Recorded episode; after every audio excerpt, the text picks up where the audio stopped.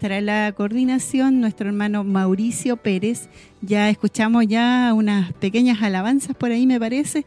Así que prontamente ya nos mostrarán las primeras imágenes para ir al, al, al, templo. al, templo. Y queremos que usted no se separe de la sintonía. Si usted puede llegar aquí a Barros Arana 4.36 será grandemente bendecido. Pero si no puede hacerlo porque está trabajando, está enfermito en su hogar, quédese en sintonía. Hay algo especial en esta noche para usted y para mí y para usted, hermana María. Así es, todo esto ha sido preparado para usted, mi hermana, mi hermano, usted querida persona que tal vez primera vez que se encuentra con nosotros, queremos darle un cariñoso saludo, que el Señor les bendiga grandemente y queremos que nos acompañe, que no se separe de esta sintonía porque será grandemente bendecida. Sabemos, hermana María, que a través de la radio, a través de internet, a través de la televisión, hay muchos hermanos que están viéndonos. Así, queremos saludarles a ellos, un saludo grande también, saludar a nuestro hijo, Hugo Alfonso Montesino, junto a su familia. Dios le bendiga, él estará pronto por aquí. Así que el Señor le bendiga y usted también que nos está escuchando o nos está viendo. Dios le bendiga, no se separe de la sintonía. Viene la bendición pronto. No sabemos en qué áreas el Señor nos hablará en este día. El día domingo nos estuvo hablando los beneficios de la salvación, que hubo un hermoso culto, una hermosa presencia del Señor. Así que hoy día también tendremos una hermosa presencia del Señor. Ya tenemos las primeras imágenes del culto ahí. Linda presencia de hermanos en este día. Así que es importante, falta usted. Vamos al templo, hermana María. ¿Qué le parece? Así es.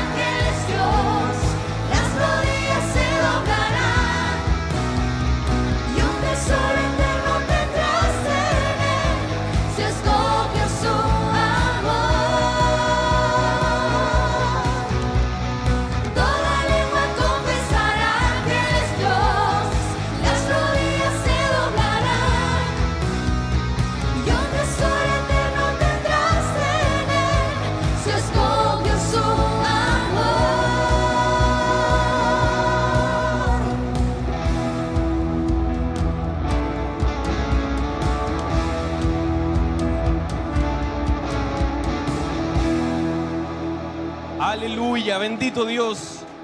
Santo es tu nombre, Señor. Tú eres el Rey de Reyes y Señor de Señores. Bendito sea el nombre de nuestro Señor para siempre. Tome su asiento, mi hermano. Le damos la bienvenida a quienes están llegando. Señor les bendiga. Pedimos y oramos por quienes vienen en camino para que lleguen bien a este lugar. Y también aprovechamos de saludar a nuestras hermanas, hermanos y amigos que nos ven a través de Televida que nos escuchan a través de radioemisoras Emaús o nos ven de cualquier parte del mundo, ¿cierto? Puede ser a través de nuestras señales digitales de internet. Así que un aplauso para el Señor porque Él ha permitido abrir estos canales de bendición para muchas personas y sin duda alcanzarán también bendición como nosotros estamos acá siendo bendecidos. Amén. Escuchemos palabra del Señor. Esto es un, es un salmo dice, te exaltaré mi Dios, mi Rey, y bendeciré tu nombre eternamente y para siempre. Cada día te bendeciré y alabaré tu nombre eternamente y para siempre. Grande es Jehová y digno de suprema alabanza, y su grandeza es inescrutable, no se puede medir. Generación a generación celebrará tus obras y anunciará tus poderosos hechos. En la hermosura de tu gloria, de tu magnificencia y en tus hechos maravillosos meditaré. Del poder de tus hechos estupendos hablarán los hombres, y yo publicaré tus grandezas.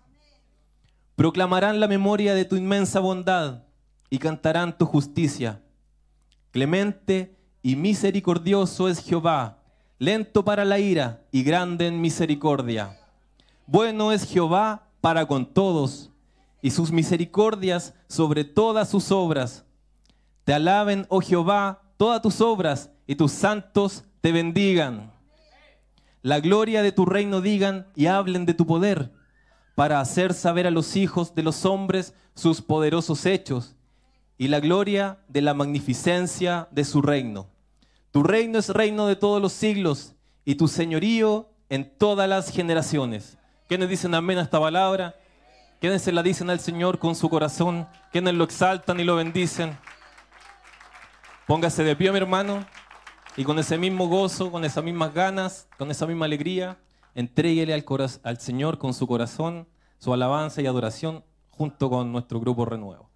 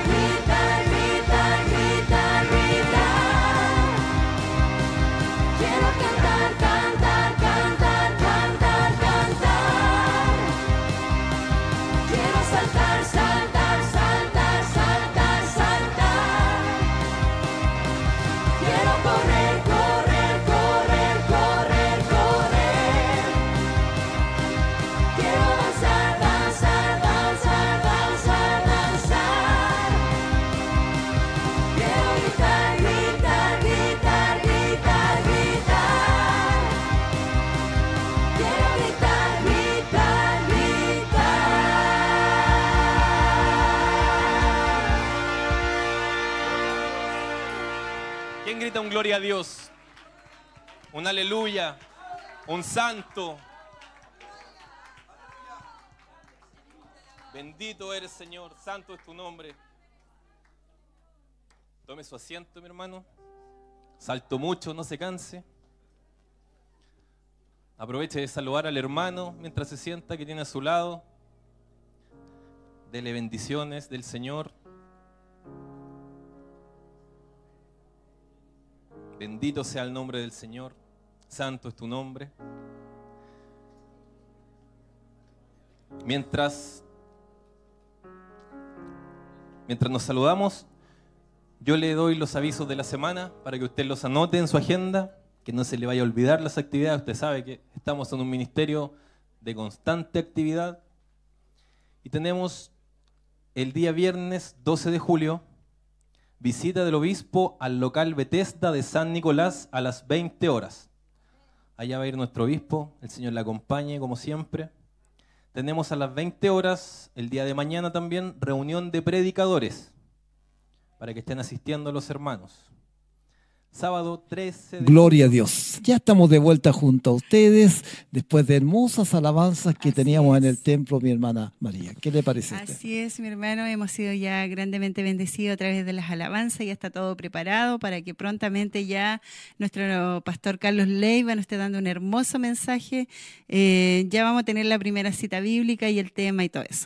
Agradecemos al Señor la cantidad de hermanos, han llegado bastantes hermanos hoy día y es importante, no hace mucho frío para los que, Para están, en- nada, para para los que están en casita y aún no se atreven a ir por frío. No hace mucho frío, aquí está temperadito, es lindo y es- sería hermoso que usted participara junto a nosotros en esta reunión tan especial.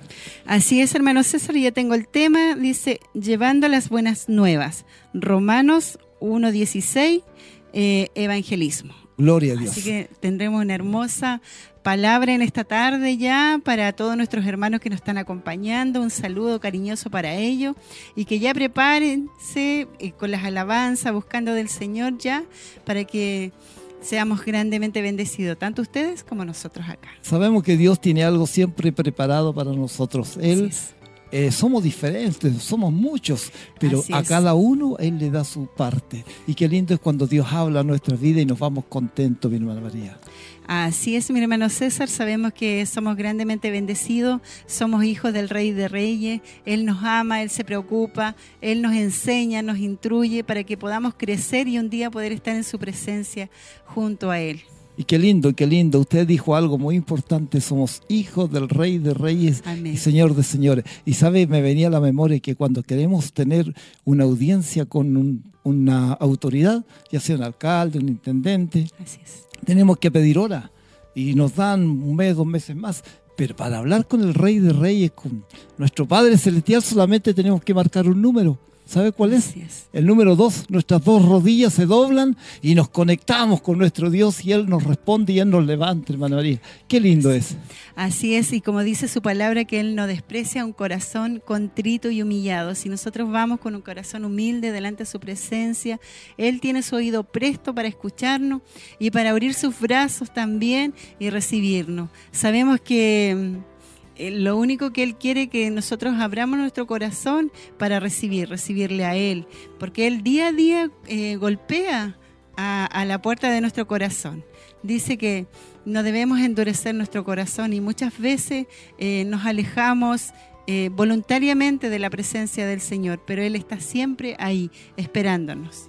Exactamente, Él siempre está ahí. Somos nosotros los que nos alejamos, somos nosotros los que nos desviamos del camino. Pero qué lindo es que pudiéramos mirar el, blanco que es Cristo Jesús. Así es. Marcharíamos mucho mejor. Así es, mi hermano César, sabemos que Él quiere que caminemos derechito, por eso nos dejó su palabra, para que podamos ser guiados a través de ella. Eh, él quiere lo mejor para nosotros, Él quiere que seamos obedientes, que caminemos eh, como Él quiere que caminemos. Y muchas veces, como siempre nos enseña nuestro obispo, eh, hacer lo malo no cuesta nada, pero hacer lo bueno sí que nos cuesta porque nuestro corazón está de continuo al mal. Así que somos de una naturaleza caída, pero debemos esforzarnos y con la ayuda de Él sí podemos hacer lo bueno. Pero qué lindo que tenemos una esperanza. Así la es. esperanza se llama Jesucristo y esa esperanza nos tiene en el camino recto. Esa esperanza nos hace salir del hoyo donde caemos. Dios siempre está con nosotros y eso es lo importante. Y no hay problema que no, se, no tenga solución, mi hermana María. A veces nos hundimos en al- cualquier cosita tan para nosotros es inmensamente grande. Es un gigante. Pero para cuando tenemos a Cristo en nuestra vida, todo es fácil, hermana María. Así es, a veces nuestros problemas lo vemos como un gran elefante, Exacto. pero el Señor lo ve como una hormiga nuestro problema. Y solamente tenemos que clamar a Él y Él está ahí para ayudarnos. Así que amigo mío, hermano mío, si no hay problema que usted no pueda sentir la solución junto a Jesucristo. Importante, vamos al templo, hay alabanza, hermana María.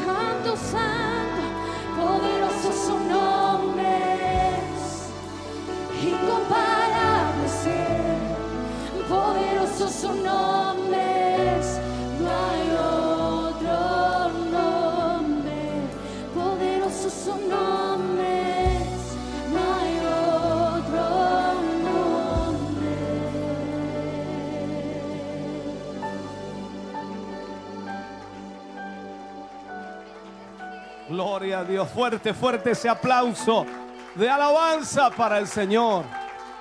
Él es digno, digno de ser alabado, digno de ser glorificado. Bendito sea el nombre del Señor. Aleluya. Gracias Señor Jesús. Bendito Dios. Si puede saludar a su hermano, a su hermana que tiene a su lado, tiéndale la mano. Salúdele. Gracias por estar con nosotros en esta noche. Gracias por acompañarnos. Gracias por ser parte de este culto hoy. Dios les bendiga grandemente. Una alegría tenerles acá, una alegría poder verles, saludarles y compartir hoy, en esta noche, esta bendición. Gloria al nombre del Señor. Aleluya. Bueno es el Señor. Gloria a Dios. Hermosos momentos los que estamos viviendo en el templo Siloé, mi hermana María, a través de la alabanza del Grupo Renuevo. Así es. Nuestro obispo decía, bueno es el Señor. Y nosotros aquí también lo podemos decir, bueno es Él. En todo tiempo nos acompaña, en todo tiempo Él está a nuestro lado y camina con nosotros. Exactamente. Ya nuestro obispo está en el altar para presentar a nuestro pastor que nos visita en esta tarde. Así es. Así que usted prepárese ahí porque ya viene la palabra del Señor en breves minutos más. Sí, podíamos divisar ahí nuestro pastor Carlos Leiva, que viene de la ciudad de Talcahuano, a ministrar un hermoso mensaje en el día de hoy. Así es, un mensaje hermoso. Usted tiene el título mientras lo busca, mi hermana. Así es. Aquí le doy el llevando las buenas nuevas, dice. La cita bíblica está en Romanos 1.16 del misterio evangelismo. Exactamente, llevando las buenas nuevas. Hay palabra para usted y hay palabra para Así mí. es. Hermana María, quiero saludar en forma especial a mi hermano Mario Fuente, quien se encuentra en camita enfermo. Así que Dios sea con usted, mi hermano Mario, arriba el ánimo, fuerza, no se ponga triste, Dios le ama. Y nosotros también, ¿cierto? Así es, tal vez el Señor lo, lo quiere que descanse un día también, porque Él constantemente está en este lugar. También queremos saludar a nuestro hermano Jesús, que Exacto. siempre nos está acompañando Él en los controles. Así que Donde quiera que se encuentre. donde quiera que se encuentre, a Él, a su familia y a todos nuestros hermanos que hoy día por un u otro motivo no han podido llegar. Así. Tenemos alabanzas también en el templo.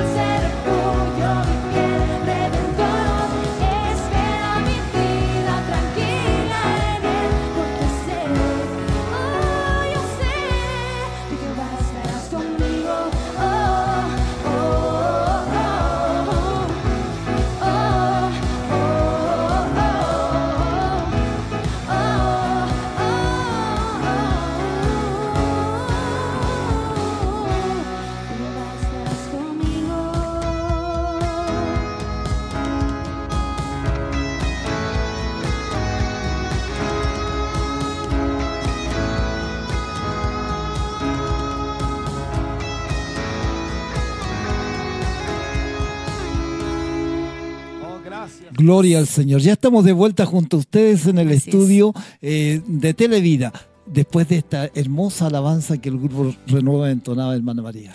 Así es, queremos que todos nuestros hermanos ya se estén preparando porque ya a minutos ya vamos a estar eh, eh, con las la alabanza ya pro mensajes, así que tome papel y lápiz, no se olvide para que pueda tomar apuntes ahí, es muy importante.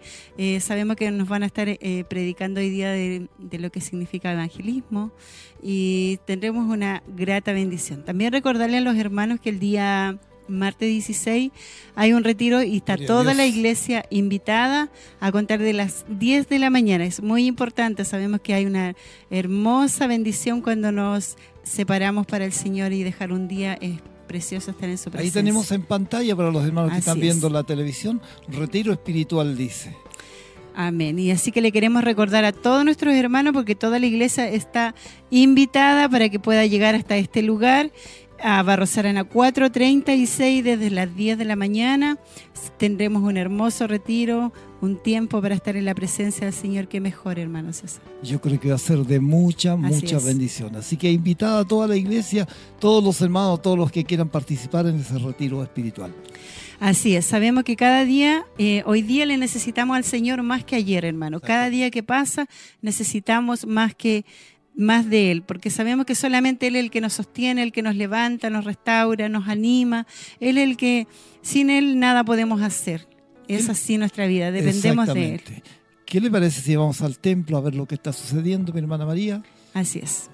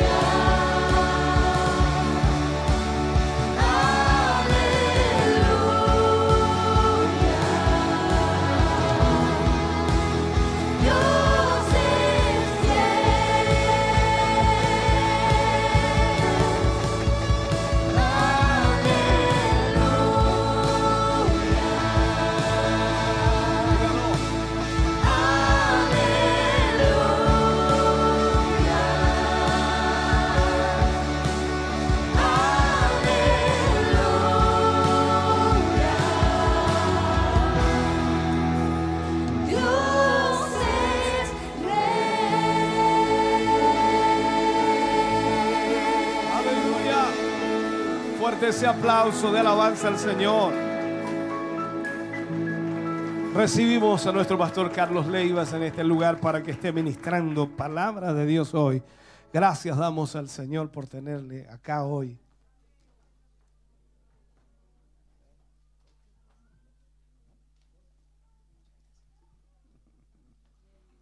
Santo es el Señor. Reciba su asiento en esta hora. Les saludo cordialmente en el amor de nuestro Señor Jesucristo. Para nosotros siempre es grato, hermanos amados, poder estar en estos medios de gracia, adorando y glorificando el nombre de nuestro Señor. Amén. Quiero pedir antes que se vaya el hermano de la guitarra, a ver si le puede preparar a mi hijo Samuel, amén, la guitarra para entonar. Está apurado, ¿no? ¿No? ¿No? Amén. Bien. 14 alabanza entonces. Gloria al Señor. Vamos a adorar al Señor. Dios ha sido bueno, hermanos amados. Reciba los saludos de la iglesia de Talcahuano. Estamos en un periodo muy hermoso y agradecidos también por la consideración que Dios tiene de nuestras vidas. Amén. Hoy día andamos un grupo que es bien especial. Yo, soy el más viejo de la iglesia. Y andamos con, la almita más nueva también, que es nuestro hermano Ángel. Amén. Mire el nombre, Ángel de Jesús. Amén. Y es bueno que él vaya conociendo y vaya embutiéndose, ¿no es cierto?, de las cosas del Señor. Amén. Porque a veces la, gente nueva la tiramos para el último y no, tiene que conocer quiénes somos, qué es lo que hacemos en las cosas del Señor y cómo nos gozamos, hermano amado. Amén. Así que agradecido de Dios porque nuestro hermano Ángel está con nosotros. También está nuestro hermano Nicolás, es un hermano que nos conocemos de casualidad, ¿cierto? Amén. Él fue a nuestra iglesia de Santiago, andaba paseando por Concepción. Me dijo, pastor, quiero ir al culto. Me dijo, yo le dije, no, no tengo culto hoy día. O sea, hay culto en Hualpén, pero yo predico en Chillán. Ah, me dijo, ¿y lo puedo acompañar? Y ahí partieron. Amén. Partió con su sobrino para acá, detrás de nosotros, porque el ángel de Jehová ya se había bajado del auto, ¿cierto? Amén. Había superado. No, tranquilo, nos vinimos a una buena velocidad. Amén. Y, ellos están con nosotros también en esta hora. Está nuestro hermano Franco, nuestra hermana Araceli, que también son de allá. Amén. Está nuestro hermano Héctor Ollarse allá, nuestra hermana Margarita. Por ahí los veo, ¿no es cierto? Familiares eh, están aquí visitando acá en Chillán. ¿Por qué? Porque está nuestra hermana Chechi, nuestra hermana Nancy, ¿cierto? Que están por ahí. Dios me las bendiga en gran manera. Siempre se les recuerda con cariño a usted y a su mamita. El Señor les guarde en gran manera. La familia Peña también, donde está por ahí? La familia Peña, ellos me han aguantado 23 años acá en Chillán. Amén. Allá están. El Señor los bendiga. Cotecita, te amo mucho, hija. Dios te bendiga. Amén. Hermana María Tere, mi hermano Manuel. Gracias a todos por el amor que nos brindan cada vez que estamos acá en Chillán, hermanos amados. Amén. Así que somos víctimas de su amor cada vez que venimos a este lugar y agradecemos a Dios, a Dios por ello. Amén. Dios ha sido bueno, créame que Dios está sorprendiendo la obra en Talcahuano. Estamos teniendo un crecimiento muy hermoso, hermanos amados, y Dios se está mostrando eh, eh, esa misericordia y ese amor que vuelve a cautivar al, al hombre en esta tierra. Y para nosotros eso es una fuerza para seguir avanzando y seguir creyendo que servimos al Dios de lo imposible. Metas humanas y terrenales tenemos como todo el mundo, pero ¿sabe qué? Lo espiritual eh, supera toda expectativa. Para mí tener a este joven acá, por el cual su esposa ha orado tanto tiempo, Amén. Y, y escucharlo como que anda en la luna. Me dice a mí, a mí, mis compañeros ahora me dicen cosas porque yo hablo mucho de Dios y como que estoy enamorado de ustedes. Aleluya. Y ese es el Señor. Eso nos hace el Señor. Amén. Dios es el que cautiva y con su amor va llenando el corazón del hombre. Y hasta el corazón más duro Dios lo transforma. Mire qué maravilloso. Amén. También está nuestro hermano Carlos Soto. Él vive en Europa hace 19 años ya. Islandia, su hija nació en Islandia. Franco, ¿no es cierto? Y su esposa Viviana. Y él está en Chile de visita. Fueron los primeros que me abrieron la puerta cuando viajé a Noruega, ¿se acuerda? Eh, y, fue algo muy hermoso y de ahí ha nacido un amor y una comunión muy linda en el Señor. Y hasta el día de hoy, aquí anda con nosotros, él viene a impregnarse. Este, viernes, este, este sábado 13 él va a estar efectuando una exposición antropológica de todo lo que tiene que ver con la cultura y el desarrollo del cristianismo social en Europa. Y es bastante fuerte, es un golpe bastante fuerte, hermanos amados. Las mismas iglesias muchas veces que se ocupan para adorar a Dios, después se ocupan para hacer concursos de gays, amén, y, y conciertos de rock. Es algo bastante fuerte y bastante tremendo. Pero para nosotros que queremos conocer un poco más de la antropología, del mover social y cultural, eh, queremos eh, interiorizarnos de eso. Así que vamos a estar ese día sábado con la ayuda del Señor también, adorando al Señor a través de esa enseñanza. Qué bueno es el Señor. Qué grande y maravilloso. Yo no sé si usted se alegra por eso. Amén. ¿Se alegra porque Dios es bueno? Yo me alegro porque Dios es bueno y me alegro de ver eh, rostros, rostros que a lo mejor habían menguado, ¿cierto? De una u otra manera, todos tenemos luchas, todos tenemos momentos difíciles, pero lo lindo es que Dios siempre está tendiéndonos su mano. Y resulta que si hoy escuchara la voz de tu Dios, dice su palabra, no endurezca vuestro corazón, o sea, hay una oportunidad para volver a comenzar. Hay una oportunidad para levantarse. Hay una oportunidad para volver a la cruz de Cristo. Yo siempre digo a los hermanos, cuando, cuando quieras sopesarte, retrocede hasta llegar a la cruz de Cristo. Amén. Y vas a ver que ahí en esa cruz está pegada el acta que te condenaba a ti y a mí. Toda tu oscura y mi oscura manera de vivir. Todos tus pecados y mis pecados. Esa acta está ensangrentada, cubierta de sangre. Amén. Y significa que hemos tenido una nueva oportunidad para comenzar de nuevo. Amén. Y si hay vida en nuestros pulmones, nunca será tarde para comenzar. Gloria al Señor. Dios bendiga a mi hermano Samuel.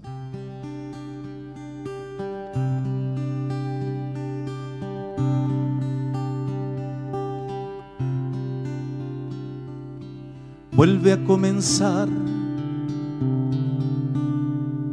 Me dijiste al levantarme, ni un segundo lo dudaste, pronto fuiste a darme paz. Vuelve a caminar con lamentos y temores, aunque vengan los temblores, tú te puedes levantar, sangre eficaz.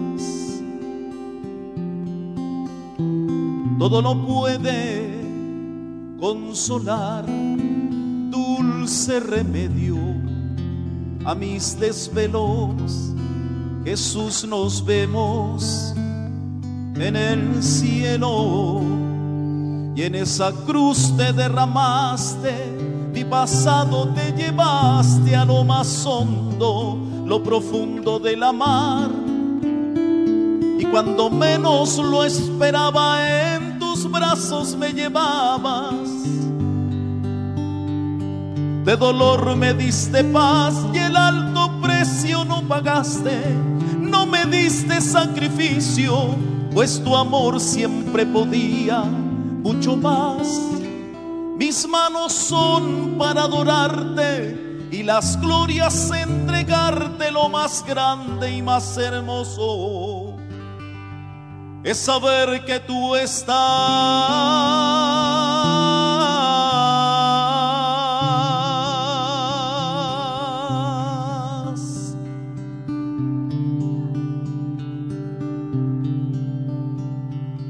Vuelve a comenzar. Me dijiste al levantarme, ni un segundo lo dudaste, pronto fuiste a darme paz. Vuelve a caminar con lamentos y temblores, aunque vengan los temores, tú te puedes levantar sangre eficaz. Todo lo puedes consolar, dulce remedio a mis desvelos. Jesús nos vemos en el cielo y en esa cruz te derramaste, mi pasado te llevaste a lo más hondo, lo profundo de la mar. Y cuando menos lo pensaba en tus brazos me llevaba, descansaba en los momentos de dolor me diste paz y el alto precio tú pagaste. No me diste sacrificio, pues tu amor siempre podía mucho más. Mis manos son para adorarte y las glorias entregarte. Lo más grande y más hermoso es saber que tú estás y el alto precio tú pagaste. No me diste sacrificio, pues tu amor siempre podía mucho más. Mis manos son para adorarte y las glorias entregarte, lo más grande y más hermoso. Es saber que tú estás.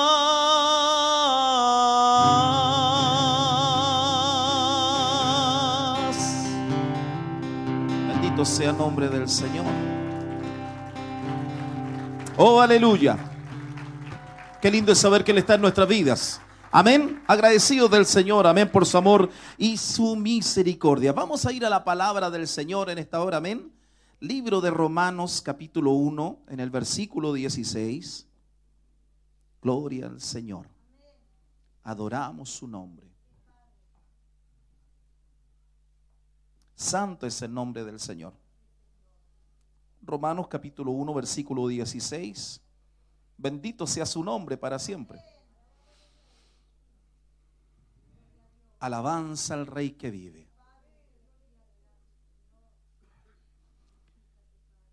Si usted lo ha encontrado ahí, le invito a ponerse en pie en esta hora. Santo es el nombre del Señor.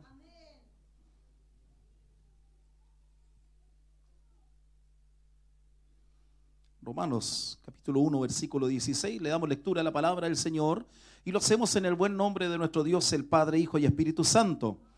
Dice su palabra, porque no me avergüenzo del Evangelio, porque es poder de Dios para salvación a todo aquel que cree, al judío primeramente y también al griego. Le invito a glorificar el nombre del Señor, amén. Gloria a Dios. Gloria a Dios, gloria a Dios para siempre. Den un aplauso alabanza al Señor.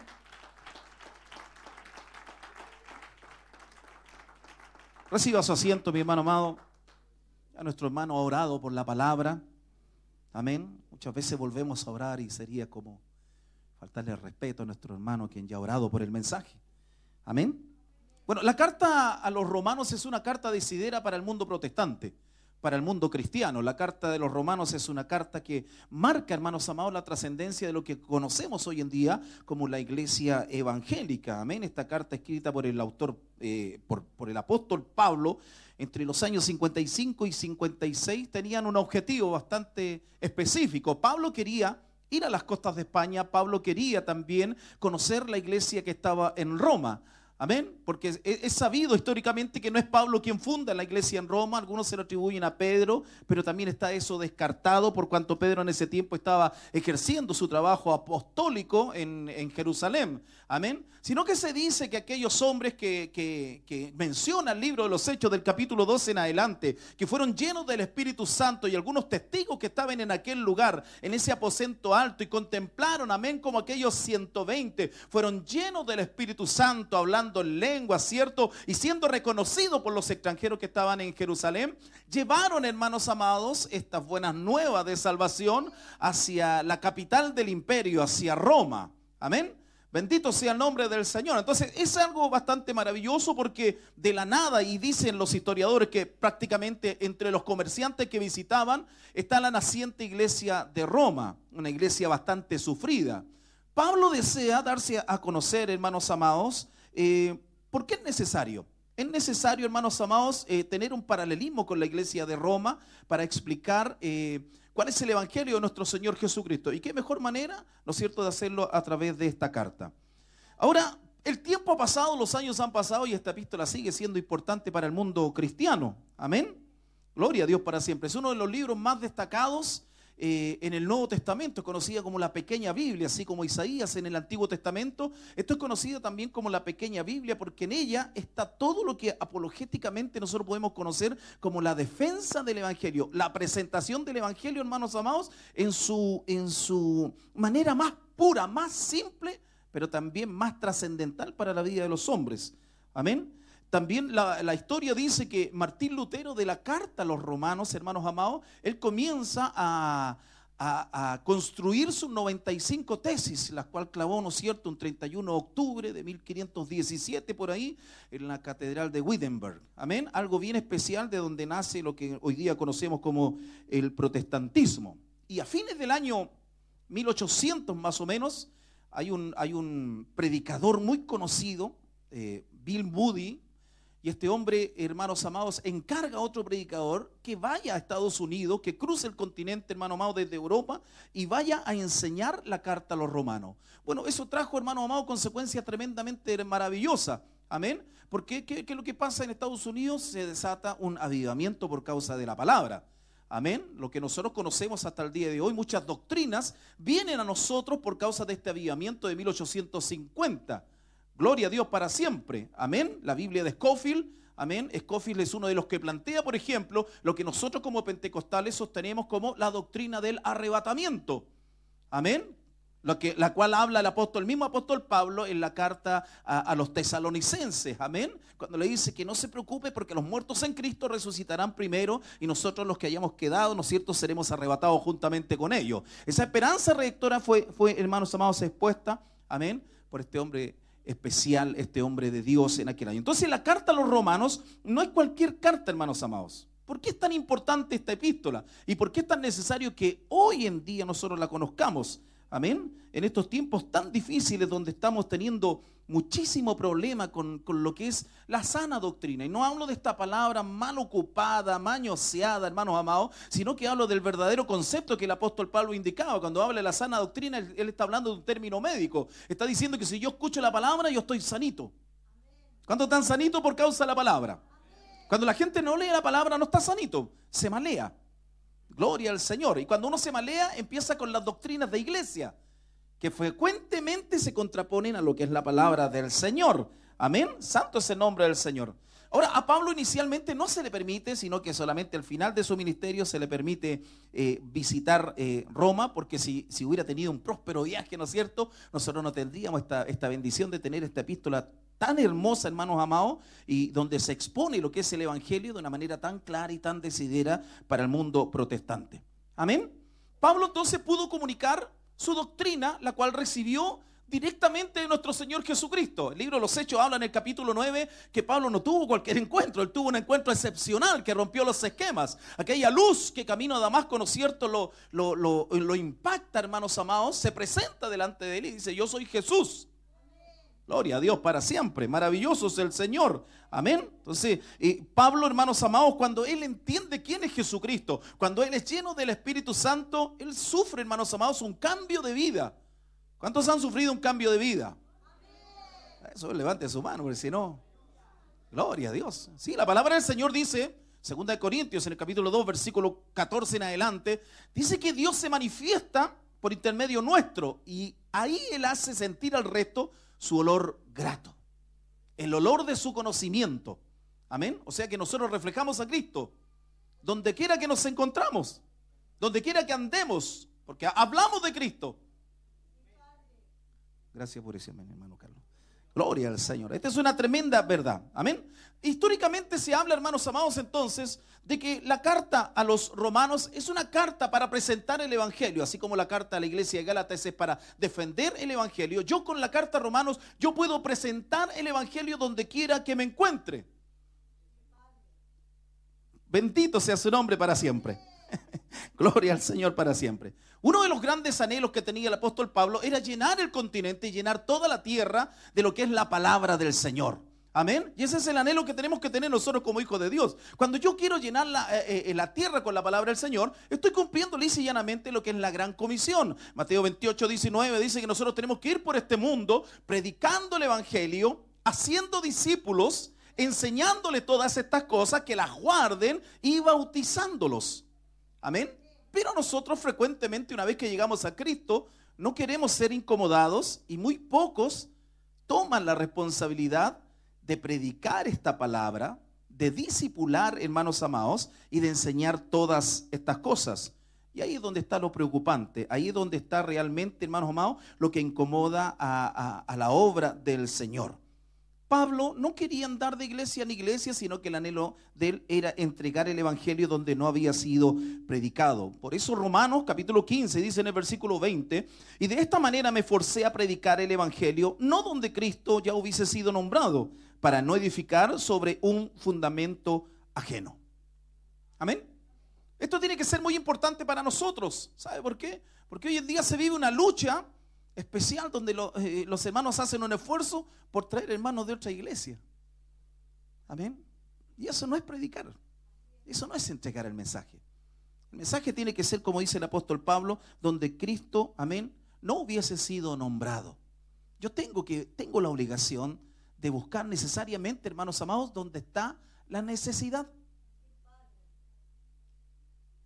Gloria a Dios para siempre. Y la necesidad hay que salir a buscarla. Porque si algo hemos notado en, en este tiempo, hermanos amados, eh, eh, en la humanidad, es que el mundo está hipócrita. Y el mundo cubre, cubre con ropa, cubre con dinero, cubre con casas. ¿Qué cosa? Las necesidades de su corazón. Nuestro hermano viene de Noruega. Noruega es un país riquísimo.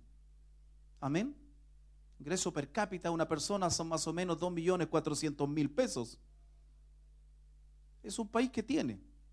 Pero así como es un país que tiene, también es uno la- tiene las más grandes tasas de suicidio. ¿Cierto?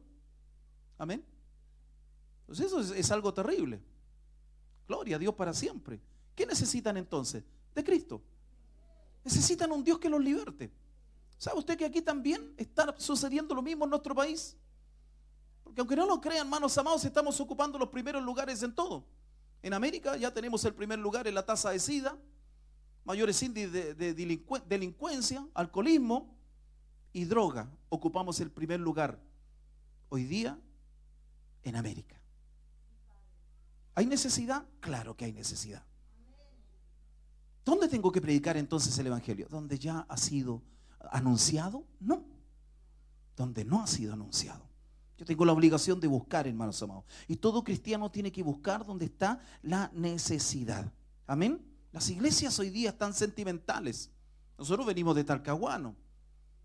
Y eh, en el sector donde nosotros estamos hay, hay un, y no es malo, no es malo, pero hay una- un gran deseo de mantener comunión y coinonía y a veces estamos semanas completas, los hermanos visitando otras iglesias y ustedes vengan y nosotros vamos. ¿Y sabe que eso a la larga va desgastando la iglesia? La va desgastando porque le va quitando el rol fundamental con el cual Dios nos ha llamado, que es ganar almas, que es salvar, que es ministrar su palabra. Bendito sea nombre del Señor. Ministrar hacia adentro es peligroso. Todo hombre de Dios, toda mujer de Dios tiene que tener una conciencia externa. La iglesia comienza desde esa puerta hacia afuera. Porque si no, hermanos amados, nos volvemos regalones. La costumbre y la rutina nos envuelve.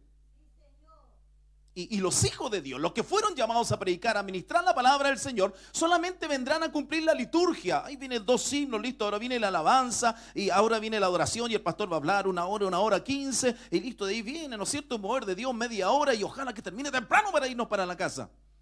Si esa rutina, si esa liturgia nos ha envuelto, nosotros estamos en problemas como hijos del Señor. Porque la palabra de Dios nos exhibe, nos aconseja y nos ordena, hermanos amados, entregar el mensaje del Evangelio todos los días de nuestra vida. Pues para eso Dios nos ha llamado. Romanos capítulo 15 y versículo 19 dice con potencia de señales y prodigios en el poder del Espíritu de Dios, de manera que desde Jerusalén y por, alre- por alrededores hasta Ilírico, todo lo he llenado del Evangelio de Cristo. Pablo no se quedaba quieto. Pablo no estaba conforme, hermanos amados, con reunirse. Pablo quería hacer cosas para Dios. Pablo quería entregar el mensaje. Él quería entregar el mensaje a la palabra del Señor constantemente porque sabía lo que es vivir sin Cristo. ¿Cuántos han experimentado eso? ¿Lo ha experimentado usted lo que es vivir sin Cristo? ¿Cierto que es triste? ¿Amén? ¿No le resulta triste? A no ser que haya alguien que todavía esté mirando para Egipto, esté echando de menos los pescados, la cebolla y todo lo del pasado. Pero vivir sin Cristo es una vergüenza. Vivir sin Cristo es triste, hermanos amados. Y nosotros como hijos del Señor tenemos que estar constantemente entonces preocupados. Si Él nos bendijo a nosotros, si su presencia nos inundó, tenemos que traspasar este Evangelio para que otros reciban la bendición que nosotros también tenemos en este día.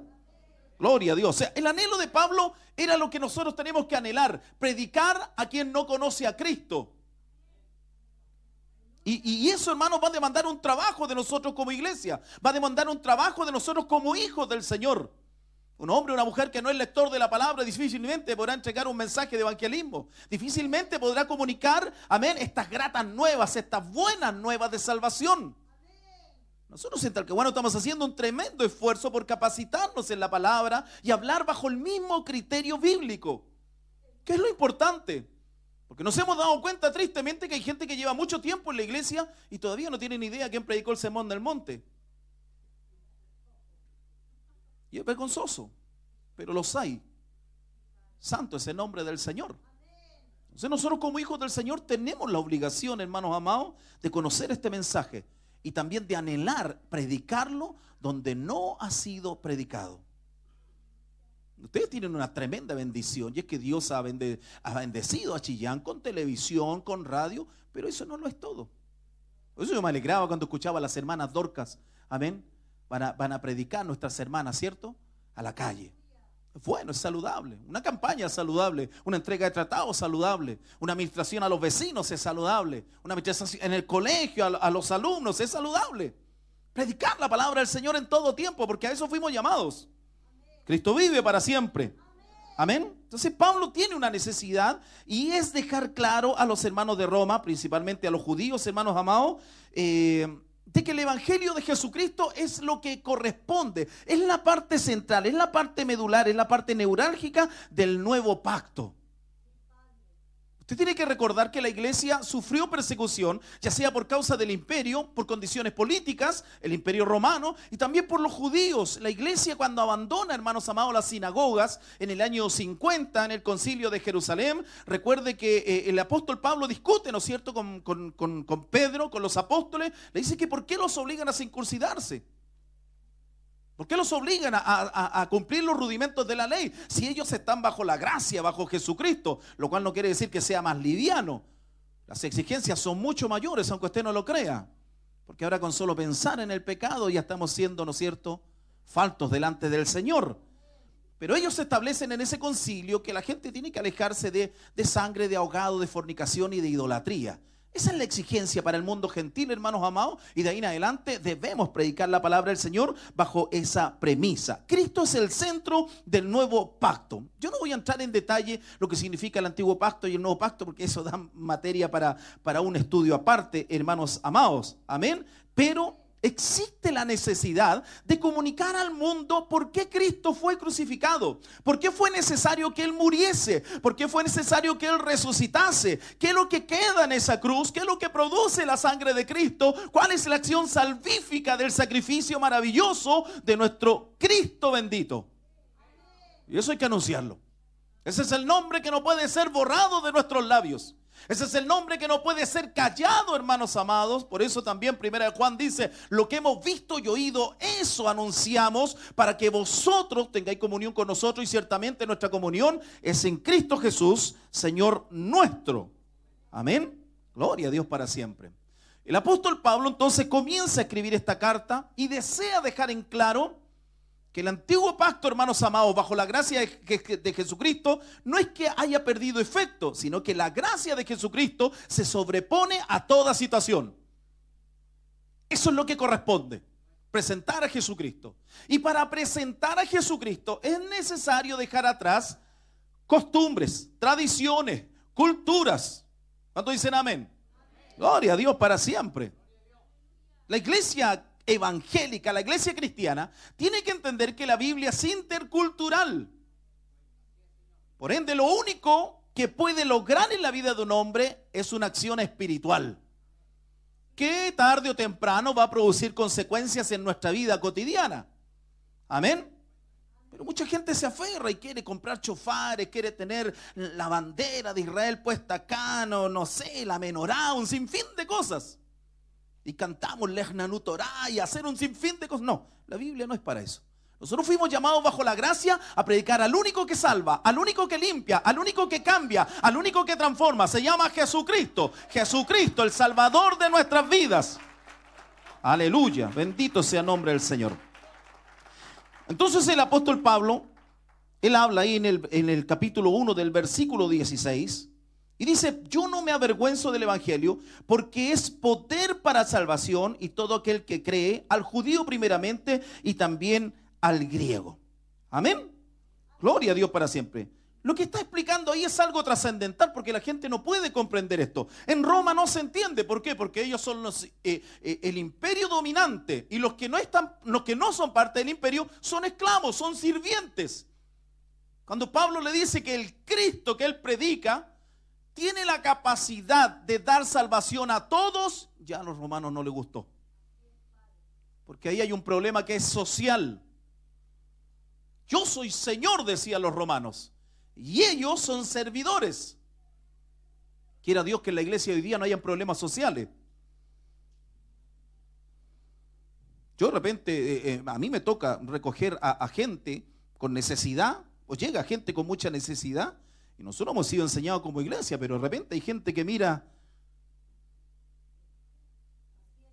de pie a cabeza y parecen haber olvidado que Jesucristo también murió por ellos. Bendito sea su nombre. Quiera Dios que por causa de la prosperidad que Dios nos ha entregado no nos volvamos clasistas sociales. Porque el Evangelio tiene que ser predicado. Si Dios te cambió los zapatos, dale gracias al Señor. Pero no te vuelvas, no te vuelvas un experto social. Cristo vive para siempre. Dice, el, el, el Evangelio es poder de Dios para salvación de todos. Repita conmigo, todos. Todos. ¿Y le has predicado a todos? ¿Le has predicado a los que viven al lado tuyo, a tus vecinos? Y predicar no significa solamente entregar el mensaje, es hacer lo imposible porque esa alma se convierta a Cristo. Sea, el Evangelio de Jesucristo es universal. La gran premisa que nosotros predicamos, primer, eh, Juan 3, 16, porque de tal manera dice, amó Dios al mundo. El texto original habla del cosmos. Y el cosmos, el cosmos, hermanos amados, no es solamente eh, el mundo actual, sino que amó a la humanidad pasada, a la presente y a la que vendrá. Él está amando constantemente a esta tierra para salvarla. Y nosotros somos parte de ese amor. Somos parte de ese comunicado, somos parte de ese evangelio, somos parte constante de ese mensaje. ¿Qué quiere decir eso? Que tú no puedes amanecer un día llorando, otro día enojado, otro día con rabia. Te tienen que ver siempre como un hijo del Señor. Por eso hay una orden que Dios nos da y es estar siempre gozosos. Hoy día no predico porque estoy enojado. Se acabó la cuestión.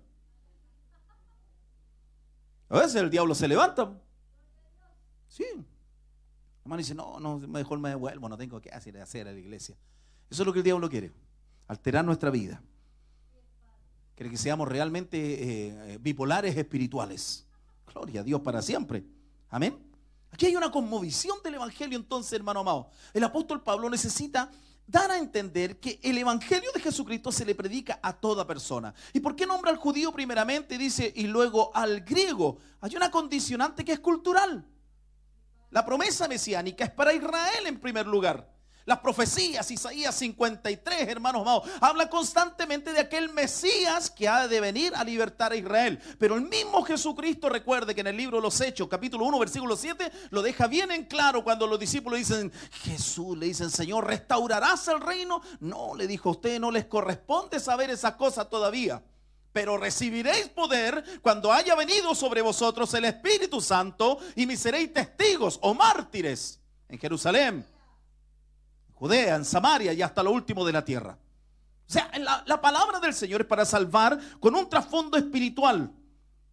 Y si nosotros hemos sido alumbrados por la luz de Cristo, ¿cuántos tienen la luz de Cristo? ¿Cuántos brillan? ¿Brillas? ¿O necesitas brillar con la ropa que te pones? ¿O necesitas brillar con, con los medios económicos que tienes? ¿Cómo brillas? ¿Cómo brillo yo? Por eso la iglesia tiene que tener un cuidado, la iglesia tiene que tener una altura espiritual, la iglesia tiene que estar constantemente volviendo a la cruz de Cristo, porque eso nos hace humildes. Eso nos hace, hermanos amados, apacibles. Eso nos hace gente con un nivel, hermanos amados, que no superamos en lo, en lo terrenal, sino que en lo espiritual somos especiales. La iglesia es especial. Yo le digo a mi hermano en tal que bueno, somos especiales. Dios nos llamó para darle soluciones a esta tierra para entregarles una palabra de vida, una palabra que los aliente, para quebrar las cadenas, para romper las obras del diablo. Para eso fuimos llamados nosotros. Aleluya, gloria al Señor. Amén. ¿Por qué? Porque usted y yo hemos sido alumbrados por Cristo. Anhelamos nosotros, deseamos, queremos constantemente y, clamamos para que todos puedan venir al arrepentimiento. Un, un cristiano que no sienta pena, hermanos amados, por un alma, por, por una ciudad que está perdida, eh, está sin rumbo.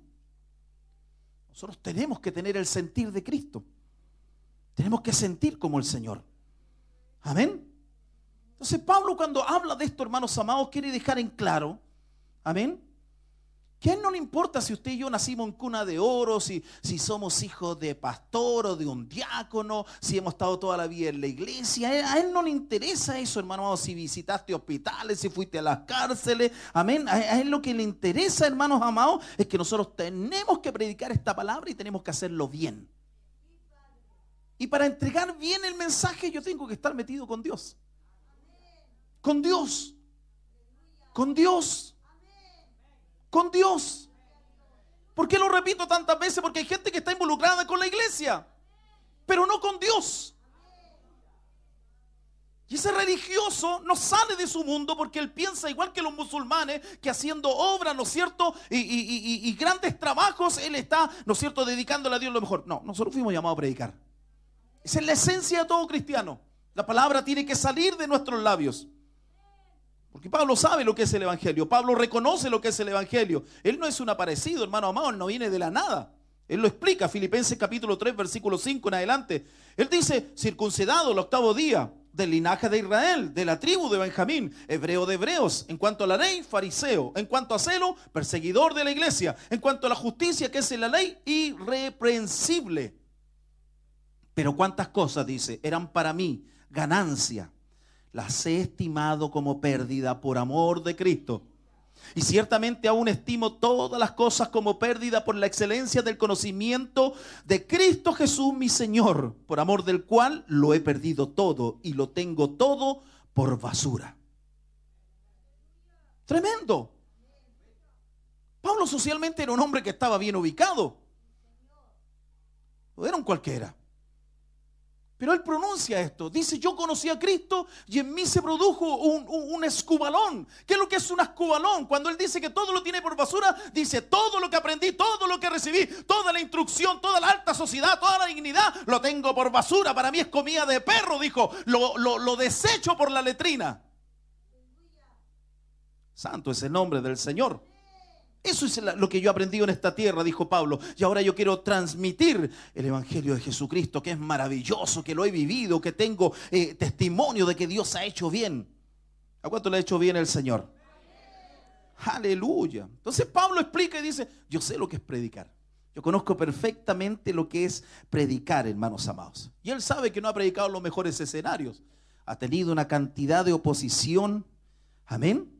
Gloria a Dios para siempre. La iglesia comienza a ser perseguida. Y él necesita entonces comunicarle a los romanos que van a sufrir las mismas circunstancias, los mismos momentos difíciles.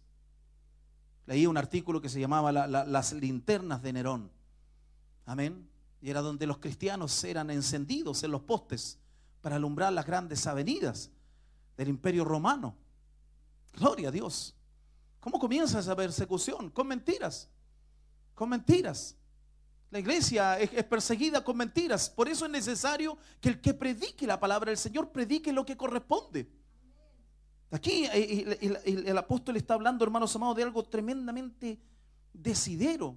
Cuando dice que él no se avergüenza del evangelio, esta palabra evangelio o, o- o el evangelión, el evangelión aquí está presentado, hermanos amados, como una noticia verdadera, como una noticia buena.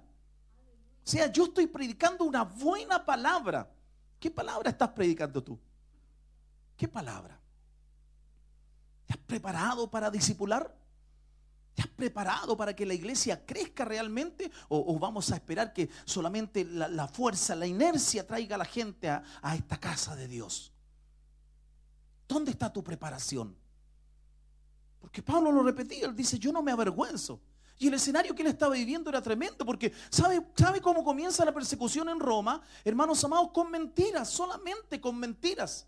Los mismos historiadores romanos escribían y decían que los cristianos hacían cultos debajo de los subterráneos y los cultos consistían en matar a un niño, en beberse su sangre, que tenían perros hambrientos amarrados a las lámparas y cuando ellos sentían ese carisma que bajaba del cielo, soltaban los perros que devoraban al niño, amén, y con ello empezaban a entrar en un éxtasis. Esa era la mentira que Roma había inventado para perseguir a la iglesia cristiana. Santo es el nombre del Señor.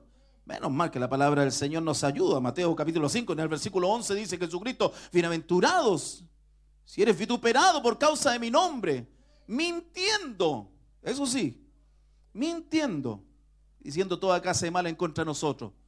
Amén. Damos gracias al Señor porque a veces nos vituperan y lamentablemente todo lo que dicen es verdad. Amén. Y no hallamos cómo defendernos. Que el Señor nos ayude.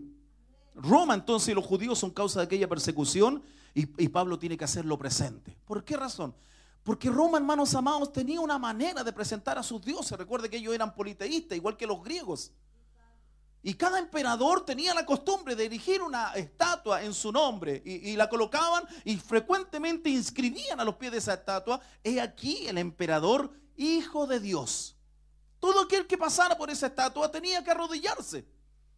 Los cristianos comenzaron a tener problemas, ¿por qué? Porque ellos solamente reconocían a Jesucristo como el gran Hijo de Dios. Amén. Y como no se arrodillaban, iban todos detenidos, hermanos amados, y tenían que padecer por la causa de nuestro Señor Jesucristo. Y los obligaban a pronunciar esta frase, Señor de señores, amén, a los emperadores romanos, y ellos no la pronunciaban. Decían, solamente Jesucristo es el Señor de señores. Solamente Él es el que reina en nuestras vidas. Qué lindo, qué triste, pero qué hermoso y qué gran responsabilidad para nosotros, hermano amado. Entonces, cuando ellos se referían a nuestro Salvador, ellos no le llamaban Cristo, ellos le llamaban el Crestus, que en latín prácticamente era una burla. ¿Por qué razón? Porque para ellos tener un Dios que murió vergonzosamente, como dice el libro de Deuteronomio, maldito aquel que es colgado en un madero, y Cristo murió de una manera vergonzosa para ellos. Amén. Entonces ellos, hacían el comentario, ¿cómo este hombre, cómo estos cristianos pueden servir a un, Dios supuestamente que murió y no murió como cualquier persona? Murió de la manera más vergonzosa, colgado en un palo. El apóstol alzaba decía, yo no me avergüenzo del Evangelio. Yo no me avergüenzo de aquel que murió en esa cruz. Yo no me avergüenzo que su sangre haya sido derramada por mí. Yo no me avergüenzo, aleluya, de que haya sido clavado en esa cruz. Porque por esa sangre mis pecados fueron borrados. Mi vida fue perdonada. No me avergüenzo, no me avergüenzo.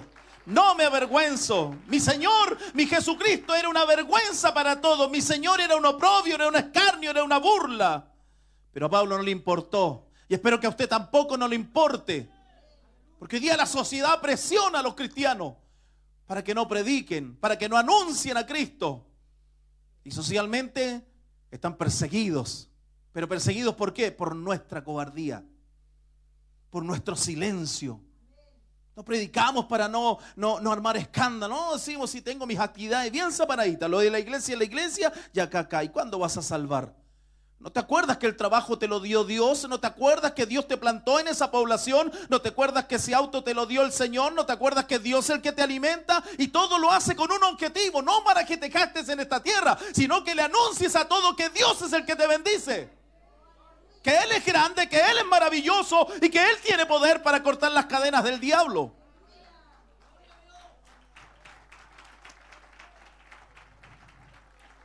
Por eso no se avergüenza el Evangelio. Y avergonzarse el Evangelio, no avergonzarse es dar un buen mensaje. Gloria a Dios para siempre. Y si, y si comprendemos entonces la transliteración de esta palabra, del evangelión, hermanos amados, que es dar un buen mensaje, ahí entramos en una zona que es mucho más conflictiva. ¿Sabe por qué? Porque no todos predican como corresponde.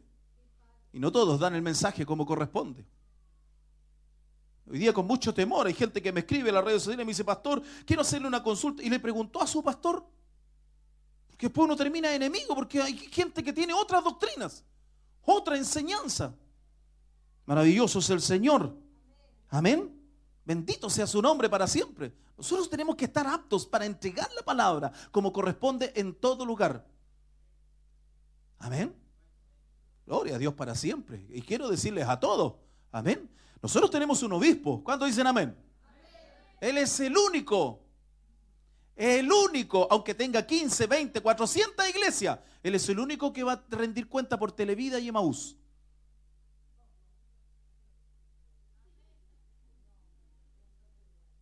Amén. Él es el único. Porque Dios puso en él la visión. Y ustedes ahora no pueden decir, no, que yo por la radio le digo, todo, todo escucha la radio. No, tú tienes que predicar. Tú tienes que anunciar a Jesucristo. Esa es tu responsabilidad. La iglesia crece con una visión y todos crecemos bajo esa visión comprendiendo. Pero todos debemos predicar esta palabra. No es que a mí me da temor. Tienes que vencer el temor. Es que me da vergüenza. Y, y cuando andábamos arriba de las mesas, no nos daba vergüenza. ¿Cierto? Cuando gritábamos en la calle, cuando andábamos on the ball. ¿Se acuerda? Arriba de la pelota.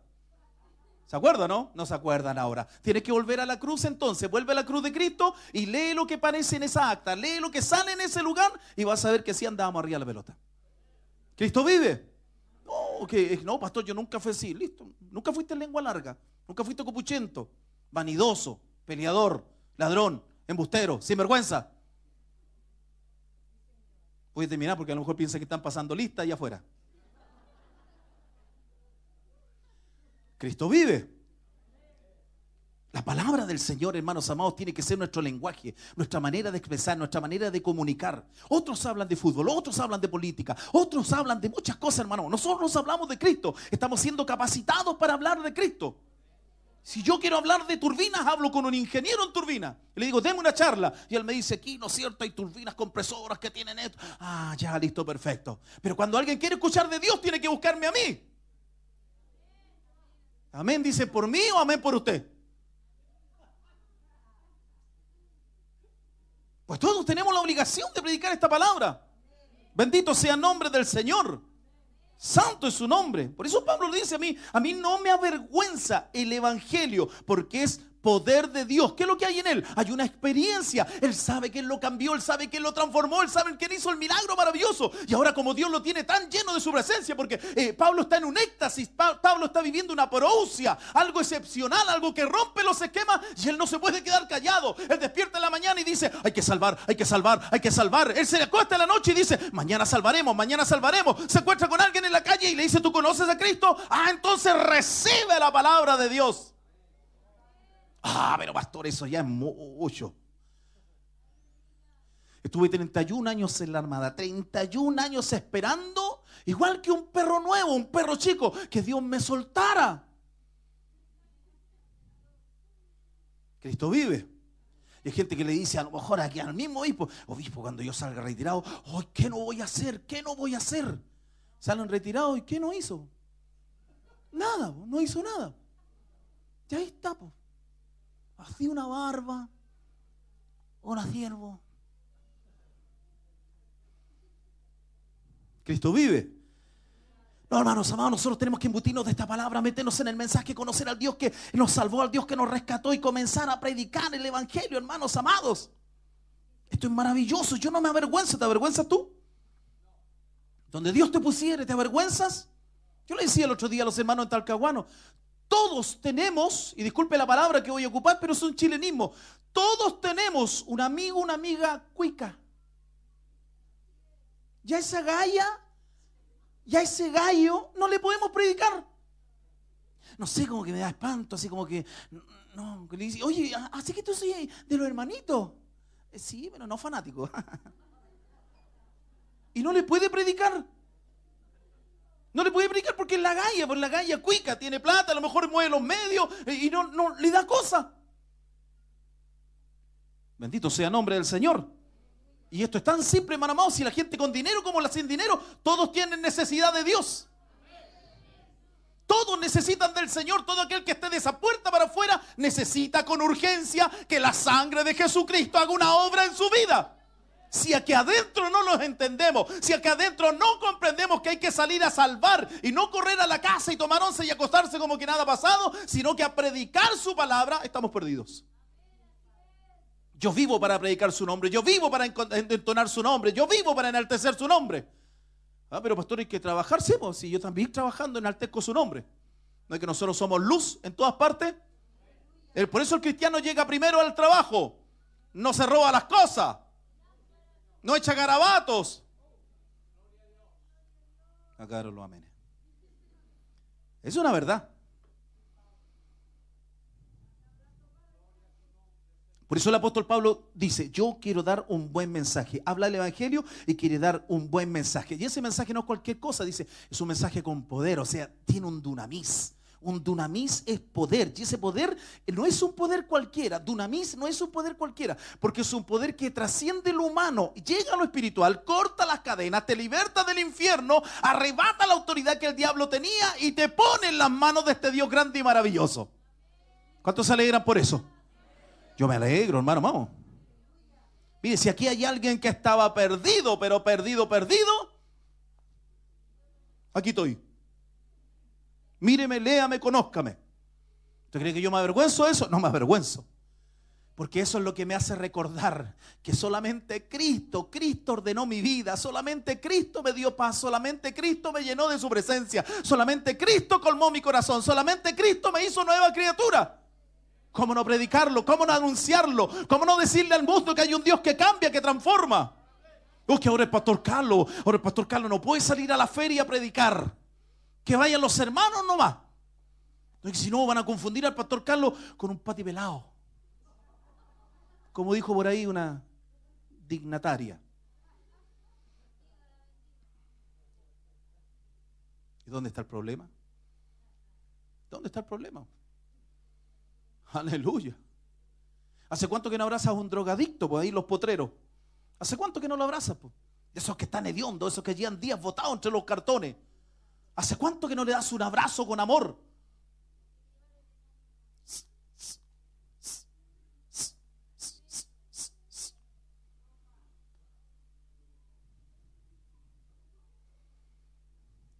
¿Sabe que a veces creemos en un Dios grande pero no queremos salvar? No queremos salvar.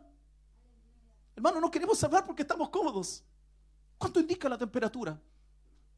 25 grados. Espectacular. Agradable. Está lindo y de aquí nos abrigamos y corremos a la casa. Total, ponemos la pava. Estamos chillando, ¿cierto? Echamos agüita caliente. Agotamos, prendemos el escandaloso. Y nos metemos al sobre. Y mañana, otro día. ¿Y cuándo vas a salir a salvar? ¿Cuándo vas a salir preocupado con necesidades que tu vecino todavía no conoce al Señor? Te ha visto años venir a la iglesia, te ha visto años salir, te ha visto llevar hermanos, pastores, has llegado con grandes personalidades a tu casa y todavía no le entregas un mensaje de salvación. Porque nos perseguimos. No, es que él hace años atrás me hizo algo malo. Y el perdón, ¿para qué es lo que está? ¿No te mandó Dios a pedir perdón? A ponerte a ti a cuenta, a, ordenar tu vida para que el mensaje de Dios no sea manchado por causa de nuestra mala conducta. Esta palabra eh, eh, es poderosa, hermano amado. Pablo está diciendo, esta palabra tiene poder. Yo no hablo torpeza, yo no hablo carnalidades, yo hablo de un Cristo maravilloso que es capaz de hacer nuevas todas las cosas en mi vida. Por eso lo predico, por eso lo anuncio. Es un evangelio de poder para salvación, hermanos amados. Y cuando habla de la salvación está hablando de una soteria. Y una soteria, una sotería, hermanos amados, es una acción especial que no puede ser hecha por alguien en esta tierra, por alguien común, por alguien normal. Y ahí entonces yo entrono, como dice, la, gloria de mi Señor Jesucristo y solamente a Él le otorgo honra, gloria y alabanza. Y como Él llena tanto mi vida, yo no me puedo quedar callado. Me vas a perdonar, pero no me puedo quedar callado. No, en serio, no me puedo quedar callado. Hay que predicar, hay que predicar, hay que anunciarlo. Aleluya. ¿Sabe que cuando uno deja de predicar a Cristo se vuelve tosco? Dos amenes, gracias. Es una realidad. Cuando tú dejas de predicar a Cristo, tu vida cambia. Pero vienes a la iglesia, cantas himnos, te cae una lágrima por un ojo. Una sola lágrima, porque la otra es para el otro culto. Y nos volvemos toscos en el Señor, nos volvemos parcos. Incomodamos donde quiera que llegamos, en vez de ser de bendición. Pero cuando tú tienes el mensaje de Cristo, tú le hablas a todo el mundo. Tú andas buscando la oportunidad. Oye, te saluda la cajera del supermercado, ¿cómo estás? Dios le bendiga. Oiga, ¿sabe que me dio vuelto de más? Ah, qué bueno que honrado usted. No, no soy honrado, yo soy un hijo de Dios. Su sangre me limpió. Antes era un sinvergüenza, un canalla, y uno empieza a buscar la oportunidad, ¿cierto? Pero Él me cambió un día y también le puede cambiar a usted. Y estoy hablando esta palabra. Yo no espero las campañas. Yo no espero los grandes moveres de la iglesia. Yo hablo de Cristo todos los días. Y espero que tú también. Espero no encontrarme con esa sorpresa de ir un día con usted por la calle caminando y se encuentre usted con un amigo, con el Guatelapi, el Lucho, el Gómez. Y era y hermano. Y agachan la cabeza y se ponen y dicen, trágame, trágame. Ahora, trágame, ahora, trágame tierra. Y era y hermano. Nunca predicamos, nunca anunciamos la palabra, nunca declaramos el evangelio. Nunca le dijimos toda- todas esas cosas consideradas por el mundo como tontera. Estoy enamorado del Señor. Él es mi esperanza. ¿Sabe que hace algunos años atrás yo estaba, en, el buque? Y el cristiano, hermano amado, mira todas las cosas desde el punto de vista espiritual. Estábamos en un buque navegando y me acuerdo que eh, vino el segundo comandante, hizo una charla en ese lugar y, y dijo, yo quiero hablar de las organizaciones satánicas porque los satánicos esto, dijo, y el satanismo a través del rollo habló del satanismo y el satanismo. Así que cuídense, cuiden a sus hijos, cuiden a su familia, cuiden aquí, porque si usted se mete en el satanismo, después no hay cómo sacar a la gente de ahí, dijo. Así. Y yo levanté la mano, yo era un cabo, un cabo. Levanté la mano así. Y me dijo, sí, Leiva. Mi comandante le dije, yo tengo la solución. ¿Cuál sería? Cuando me dijo eso, ¿cuál sería? La sangre de Cristo tiene poder para libertar al más vil de los pecadores. Y no importa cuán oscuro sea su pasado, en la cruz bendita pueden quedar todas sus maldades. Porque la sangre de Cristo tiene poder. ¿Cuántos dicen amén? Gloria a Dios para siempre. Entonces Pablo se entiende eso. Pablo entiende que cada clavo significa salvación para él. Que cada azote que recibió el maestro es salvación para él. Que la resurrección es la promesa venidera para él. Que entonces no es una fábula, no es una mentira. Que Cristo cambia, que Cristo transforma y puede hacerlo con cualquier persona. No importando su condición social, no importando si habla mucho, si habla poco. Cristo cambia desde lo más íntimo del corazón. Bendito sea su nombre. Gloria a Dios para siempre. Pero él, dice, ya no hay diferencia. Y cuando dice que ya no hay diferencia, hermanos amados, él está explicando que esta palabra yo se la entrego a todos. A los buenos y a los malos. A los que me caen bien y a los que me caen mal. A los que paso y a los que no paso. A los que trago y a los que no trago. Todos tienen derechos a- a venir a esta salvación. ¿Dónde está el problema entonces? Es la gente la que no se quiere convertir. No, somos nosotros los que no hemos tenido la valentía de entregar este mensaje donde corresponde y como corresponde. Si la parte difícil la hace Dios, la parte gloriosa la hace Dios. Mí de repente me han dicho en Talcahuano, ¿sabe qué? Su iglesia no es muy espiritual. Así me dijeron una vez. La iglesia del pastor Carlos no es espiritual. Y yo dije, ¿por qué no es espiritual? Sí, porque no veo gente danzando, saltando. No, le dije yo, yo tampoco. Pero ve a esa hermana, ella venía sola a la iglesia. Ahora viene con su esposo y sus hijos. ¿Ve a ese hermano? Ese hermano andaba botado en la calle. Ahora viene con su esposa y con sus hijos. Hay transformación. Hay nuevos nacimientos. Y eso me dice, hermano amado, que de una u otra manera hemos entregado el mensaje como corresponde. Las manifestaciones carismáticas ya llegarán. En su momento alguien correrá. Ah, corrido, no se preocupe, no, no crea que allá hay un patio, hay un cementerio. Hay manifestaciones. Tenemos nuestros corredores, nuestros atletas que agarran vuelo. Pero el templo es tan chiquitito que parecía un pelota de flipper. O sea, hermano, da bote para allá, da bote para acá, y siente el Señor. Ya un rato queda cansado el tiro. No tenemos, tenemos este tremendo pasillo como tienen ustedes, gloria al Señor. Amén. Así que los hermanos lo hacen cortito, hermano. Entonces dice, bueno, así rapidito nomás. Pero la idea es predicar esta palabra. La idea es anunciar este mensaje. Tú te tienes que impregnar de Cristo. Tú tienes que enamorarte de aquel que te salvó. Tú tienes que buscarlo entre la gente. Tú tienes que ser como aquella mujer que escarbó entre la multitud. Tú tienes que clamar todos los días hasta ver su rostro. Tú tienes que buscar, deseando todos los días, tener hambre y sed de justicia de este Dios grande y maravilloso. Tienes que pedirle a Dios que Él te llene de su presencia. Dile, Señor, quiero predicar, quiero predicar.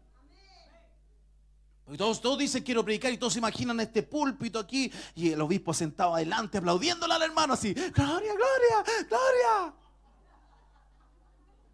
No, tú quieres predicar, sal allá afuera, gánate un alma y vas a sentir algo rico. Se siente algo lindo aquí en el corazón cuando te ganas un alma para Cristo. Se siente que eres útil, se siente que tus palabras no cayeron al aire, se siente que estás haciendo lo que corresponde para Dios. Predicar a Cristo es una honra. Fui 31 años marino y me ponían medalla y condecoración aquí. La banda. Y me iba así con la medalla. Ya pasaba el día y la medalla no significaba nada. Pero cuando Cristo te honra, oiga, se siente algo precioso. Es lindo sentir la honra del Señor cuando dicen amén. Cuando uno predica a alguien y, y eso saca frutos. Produce el efecto deseado, maravilloso. Oye, uno se va contento, ¿cierto? El tecito es más rico. La conversación en la casa, linda. po. Yo me gozo con los hermanos, no se los digo a ellos de frente, pero yo me río solo en la casa. Me río, me da alegría verlo. Me da alegría como cuando llegaron el primer día así en versión Anaxunamun. Y ahora los veo llenos del amor del Señor, llenos de su presencia. Uno los toca así. Están llorando, están sintiendo el gozo de este Dios grande y maravilloso. Dígame, ¿cómo no va a ser lindo sentir esa alegría? ¿Y sabe qué es lo lindo? Cuando yo le pregunto a los hermanos, ninguno me echa la culpa a mí, ninguno se ha acercado y me ha dicho, yo le agradezco, pastor, de que usted haya llegado a mi vida. Porque a veces eso esperamos como pastores. Que digan, toda la gloria y toda la honra es para usted. ¿Sabe lo que hacen los hermanos cuando me cuentan su historia? Me dicen, ¿sabe qué? Lo lindo, el hermano tanto me ministró. ¿Sabe qué? La hermana tanto me abrazó. La hermana tanta me, entregó esta palabra. El hermano tanto me animó en este momento. Lindo, ese es el cuerpo de Cristo. El cuerpo de Cristo en acción, la palabra del Señor corriendo, el mensaje siendo transmitido, entregando, hermanos amados, lo que corresponde de este bendito evangelio. Y eso da alegría. Eso llena, hermanos amados, llena más que cualquier cosa.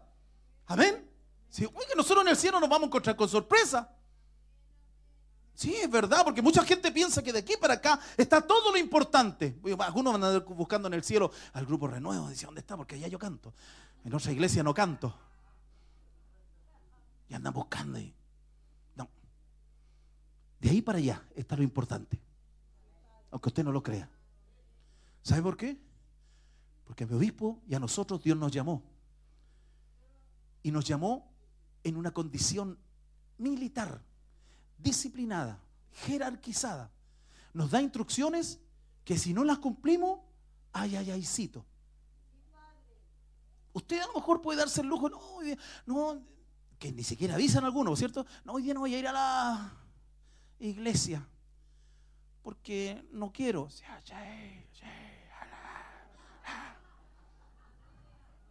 ¿Cierto? Estoy, mu- estoy muy cansado. Y ahí está con la carne. Cristo vive. Pero nosotros de aquí para acá son exigencias. Los hermanos Grupo Renuevo, ellos tomaron una decisión, servir a Cristo. Y por eso lo hacen con excelencia, pero ahora pasaron al punto de las exigencias. Ahora Dios les exige lo mejor. Les exige lo mejor. A nosotros Dios demanda de nosotros sabiduría, disciplina, buen comportamiento, buen testimonio. Cuando tú, tomes esa decisión, tú vas a empezar a predicar la palabra del Señor de otra manera. ¿Sabes por qué? Porque primero te vas a hacer un mene mene tekel uparsim. Te vas a subir a la balanza del Señor, como dice Daniel capítulo 5, y te vas a pesar. ¿Estoy apto? Sí, estoy apto. Porque de tal manera. Y vas a comenzar a predicar la palabra del Señor. Y el mensaje con poder y con desesperación. Vas a anhelar que las almas se conviertan. Vas a estar clamando. Nosotros tuvimos una campaña, eh, tuvimos una campaña, hermanos amados, en la poza de Talcahuano. Se convirtieron 30 almas al Señor. Dos almas pasaron por la predicación del pastor y 28 por todos los hermanos que andaban ministrando alrededor. ¿Le alegra a usted eso, no? Pastor julero, el pastor Carlos va a predicar. Así es, Señor, escuché por ahí, ¿no es? ¿No? Pero ¿qué es lo lindo? Que el cuerpo de Cristo funcionó, accionó, entregó el mensaje, entregó la palabra, vibró por esto, hermano amado. Yo me gozo por eso. Porque ven el cuerpo que avanza. El cuerpo avanzando. Cristo vive. Amén. Sí, no, sí es verdad. A nosotros como pastores, cuando usted le dice, ¿sabe, pastor, qué lindo que el Señor lo coma? Amén, gloria a Dios, ya, ya, ya, ya. Pero yo quiero verte a ti, por hermano. Si yo te veo un día predicando, ganando, yo me voy a gozar. po. Y si un día estás con un parlante tú en la calle, yo me voy a poner al lado tuyo. Amén. Amén. Y, voy a sacar mi pendrive con la alabanza. ¿Quiere que cante?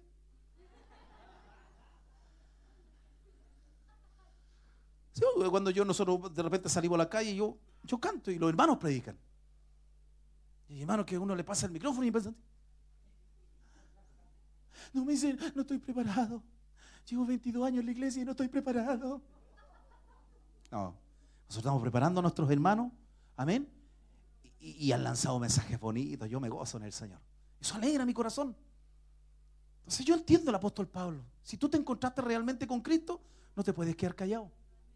Hermano, si tú te encontraste con Cristo, no puedes guardar silencio. Este tiene que ser el pan en tu boca todos los días. Hablar de Cristo, ministrar de Cristo. eh, eh, eh, pre- presionar, hermanos, a esta tierra para que vayan comprendiendo que solamente en Cristo hay salvación, hay vida eterna, hay bendición. Él, da paz. Él llena nuestros corazones. ¿Cómo no va a ser lindo predicarlo? ¿Cómo no va a ser lindo anunciarlo? Nosotros tenemos niños chicos que están padeciendo en, en el colegio porque se burlan de ellos. Predicando la palabra del Señor. Maravilloso. Maravilloso, hermanos amados. Entonces, ¿qué nos queda a nosotros? Predicar esta palabra. Con esto termino, hermanos amados. El apóstol sabía, sabía claramente hacia dónde iba. Porque en el Evangelio dice, la justicia de Dios se revela por fe y para fe. Como está escrito, más el justo, por su fe vivirá. Yo quiero alcanzar justicia de Dios, yo creo que Él me salvó. No sé si tú crees lo que Cristo hizo por ti. Pero te voy a decir algo. Si tú realmente crees que Jesucristo hizo una obra en tu vida, se tiene que notar. Se tiene que notar. El Salmo dice claramente, dice que tenemos que entrar a sus atrios con alegría. Y esa palabra, hermanos amados, en el Antiguo Testamento dice que la alegría tiene que ser una acción clara, clara y escandalosa. ¿Qué quiere decir? Que los que alaban al Señor se tiene que notar. Por eso los judíos cuando alaban al Señor, cuando cantan y se miran. le hacen. Se nota que están contentos. Aleluya. Te va a pastor, pero recién usted dijo que los judíos no tenían nada que ver con nosotros. Sí, pero te estoy explicando lo de la alegría. Si tenemos a Cristo, se tiene que notar en nuestros corazones. Carlos Alberto Leiva Vega, métase a mi Facebook y vea la foto del pastor Carlos.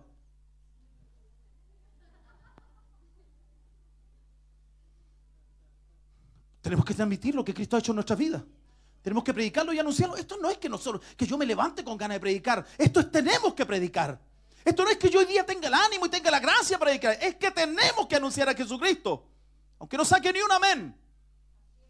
Pero su palabra tiene que ser predicada. Yo me tengo que acostar en la noche como un soldado que ha cumplido su misión. No, dicen que Pablo habló del soldado, el labrador. A mí, déjeme la parte del labrador nomás. No, po. Lo que más centró Pablo, soldados.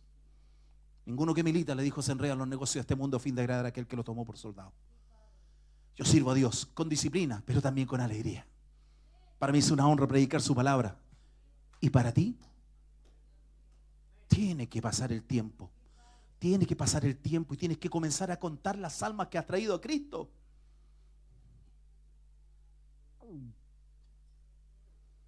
Sí, tiene que llegar ese momento donde tú seas un productor de almas, donde la gracia que Dios ha depositado en tu vida comience a hacer lo que corresponde. Oiga, estamos, ¿para cuánto el templo? ¿Eh? 1800 personas. Son 1800 personas. Hoy que Dios ayude al obispo.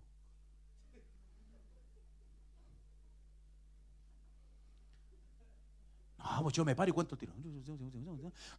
¿Cuánto vemos aquí? 200. Listo. 200. Cada uno se gana 5 almas. Alguien diga amén, pues. No me asuste, por hermano Mao. Ya, 5 almas, hay que llenarlo. Al tiro. Gloria a Dios para siempre. Nosotros votamos un ala de la iglesia, la votamos por si llegaba más gente, no estábamos terminados de pegar el último clavo, ¡pum! Y ya estábamos llenos. ¿Y ahora para dónde votamos? Ahora el Señor nos concedió una bendición, un terreno de 35 metros por 13 metros de ancho. Y Dios se glorifica. Y si quieren hacer algo más, dijo, nos regalaron mil metros aquí en Rucapequén. Cristo vive. Yo me gozo en el Señor. No sé usted, pero yo me gozo en el Señor, iglesia más. Tienes que predicar a Cristo, anúncialo. Anúncialo, si ahí está nuestra pega, ese es nuestro trabajo. Y aparte nuestra alegría, nuestra honra. Nuestra honra. Yo fui grumete, hermano amado, yo fui grumete, andábamos con la carabina aquí y andábamos listos en la, en la calle, listos a cazarla. Te sabrás, aprovecha bien. Anda a cantar una alabanza en la calle. ¿Quién canta una alabanza en la calle? ¿Quién la canta?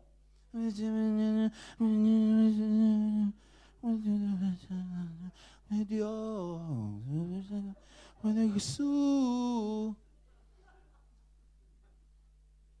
Cristo es mi dulce Salvador. Oye, qué lindo lo que está cantando. Sí, porque Cristo es mi dulce Salvador. po. Él me salvó. po. Y me mando a hacer polera. Yo amo a Cristo, amo la Biblia, yo amo a Jesús. Para que me miren y me digan, oiga, sí que usted ama a Jesús. Claro que lo amo con todo mi corazón.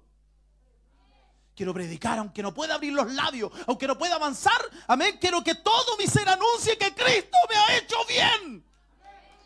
Y como Él me ha hecho bien, tiene que alcanzar para todos, porque el Dios al que servimos es un Dios poderoso. Por eso le cantamos, por eso le adoramos, por eso le ministramos. Aquí no puede haber nadie, hermanos amados, que tenga su boca cerrada. Tienes que comenzar a abrir tus labios y anunciar la grandeza de este Dios, porque lo que a nosotros nos pasó, a ti, a ti, a ti, a ti, a ti, a ti, a ti, a ti, a ti, a ti, a ti, a ti, a ti, a ti, a ti, a ti, a ti, a ti, y a mí, lo que nos pasó es real. Esto no es una mentira, esto no es una fábula. Cristo cambió nuestros corazones. Póngase de pie, por favor. Bendito sea el nombre del Señor. Yo cuando oré al Señor le dije, Señor, yo quiero bendecir este lugar. Y si hay alguien que, esté, que tenga temor en esta hora, si hay alguien que el diablo le mienta, lo intimide, hermanos amados, y sienta en su corazón el deseo de llevar estas buenas nuevas, donde quiera que se encuentre y quiera que Dios corte las cadenas, yo quiero orar por ti en esta noche. Yo quiero pedirle al Señor que llene tu corazón, que coloque una palabra maravillosa en tus labios, que te sorprenda, aleluya, que coloque en ti la gracia y la fuerza para levantar el nombre de nuestro Señor Jesucristo. No podemos callar, no podemos guardar silencio. El nombre de Cristo tiene que ser pronunciado en nuestros labios como nunca antes. Llenar nuestra boca de alabanza, llenar nuestros labios de predicación, ministrar a este Dios donde quiera que nos encontremos. Oh, aleluya.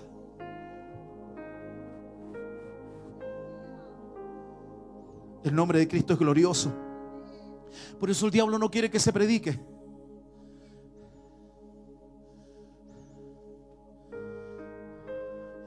Dice su palabra que el, Dios Padre exaltó a Jesucristo hasta lo sumo y le dio un nombre que es sobre todo nombre. Y eso significa que el nombre de Cristo tiene poder, tiene autoridad. Cuando yo digo Carlos, no pasa nada, nada, nada. Sergio, Juan, no pasa nada. Pero cuando yo digo Jesucristo, las tinieblas se estremecen. El nombre de Cristo es inigualable. El nombre de Jesucristo no tiene comparación. El nombre de Cristo tiene que ser pronunciado en nuestros labios, tiene que ser gritado, recitado, cantado y ministrado donde quiera que nos encontremos. No hay otro nombre más dulce y más maravilloso que el de nuestro Señor Jesucristo. Hermano, el nombre de Cristo hace bien, el nombre de Cristo tranquiliza, el nombre de Cristo corta cadenas, produce paz, liberta, restaura, consuela, amonesta y redarguye, edifica, hace nuevas criaturas. El nombre de Cristo es glorioso. El nombre de Cristo se tiene que caer de nuestros labios. El nombre de Cristo es la razón por la que estamos acá. El nombre de Jesucristo es la razón por la cual nuestras cadenas fueron rotas. El nombre de Cristo tiene que ser conocido.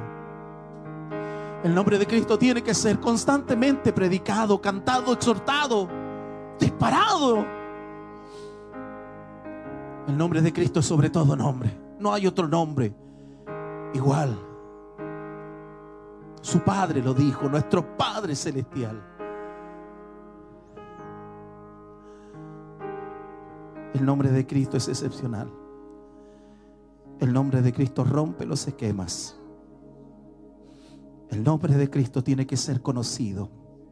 Y Dios pensó en ti y en mí para llenar esta tierra de su gloria. ¿Cómo irán si no hay quien les predique? Tenemos que anunciar su nombre.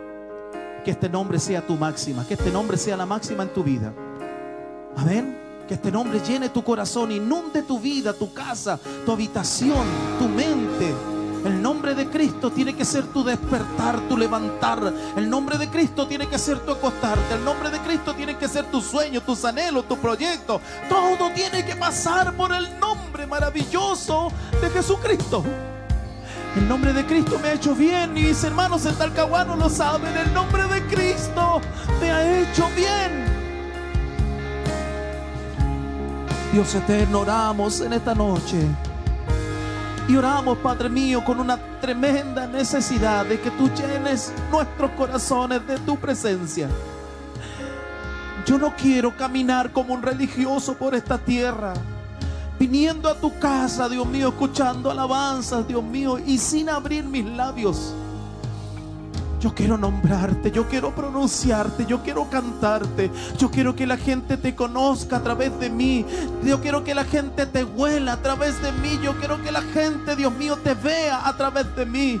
Quiero abrir mis labios y que escuchen palabras maravillosas, que carcoman el pecado y que embellezcan sus vidas. Quiero que sean llenos de tu presencia por causa de lo que tú pones en nuestros corazones.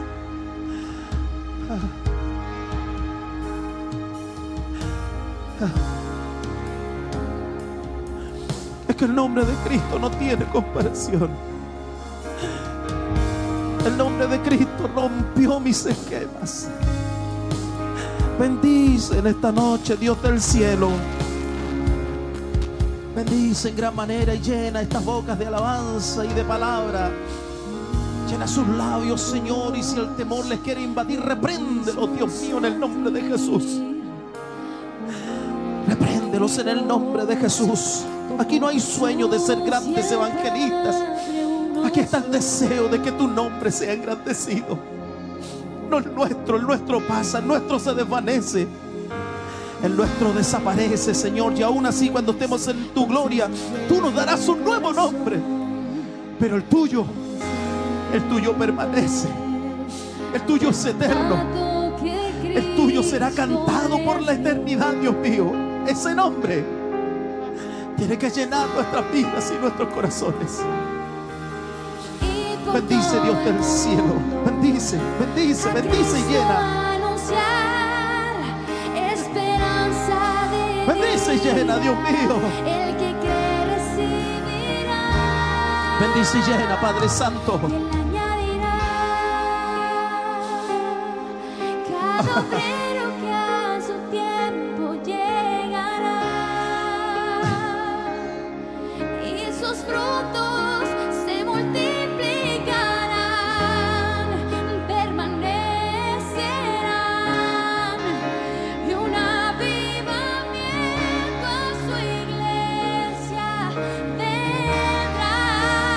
Aleluya.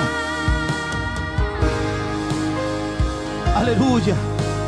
Danos hombres, Señor, y mujeres que te amen, que no guarden silencio, que no cierren sus labios, que anuncien tus grandezas, que prediquen de tu gloria y de tu misericordia, que este evangelio sea expandido.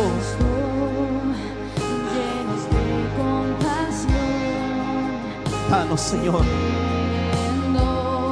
Aleluya. Tu palabra tiene que ser conocida. Tu palabra tiene que ser conocida. Y yo, yo no me avergüenzo.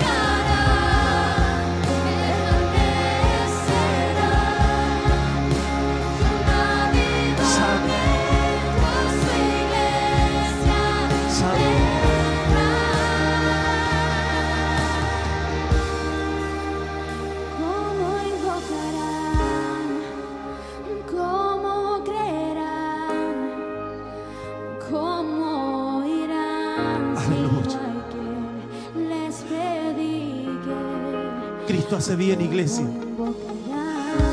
Y si te ha hecho bien a ti, tiene que hacerle bien al que está allá afuera. Cristo cambia y si te cambió a ti, tiene que cambiar al que está allá afuera. Cristo hace bien. Cristo. Cristo hace bien.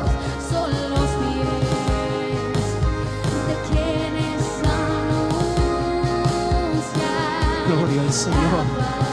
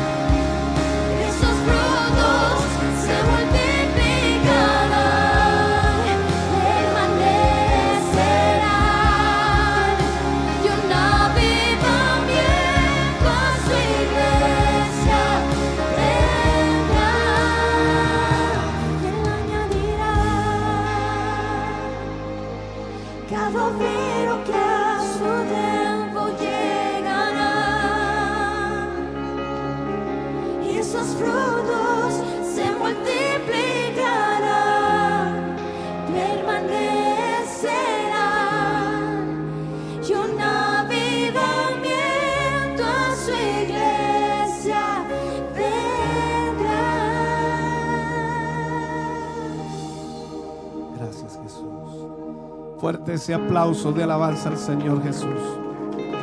Gracias Padre por tu palabra. Gracias Señor. Agradecemos tu gran misericordia. Gloria a Dios. Qué hermosos momentos los que estábamos viviendo en el templo Siloé a través de este hermoso mensaje, hermana María. Así es, mi hermano César, hemos tenido una hermosa bendición. El Señor nos habló de la sangre de Cristo, de que debemos eh, predicar el Evangelio, que debemos sentir a aquel que no tiene Cristo, llevar la- las gratas nuevas de salvación, que es lo más importante. El Señor nos habló una vez más, nosotros eh, somos portadores de bendición, de salvación para muchos que la necesitan, mi hermano César. Ya, eh, Sabemos que mm, el día sábado está el culto ministerial también para que todos nuestros hermanos de Chillán estén invitados a venir. Así es. Ya nos vamos a estar despidiendo, mi hermano César, así que le dejo la palabra. Qué lindo, qué bueno. Hemos vivido unos momentos muy hermosos a través de la palabra de Dios, llenos de la presencia del Señor. Así Lo vimos por el hermoso llamado que, que, que la hermandad acudió al altar.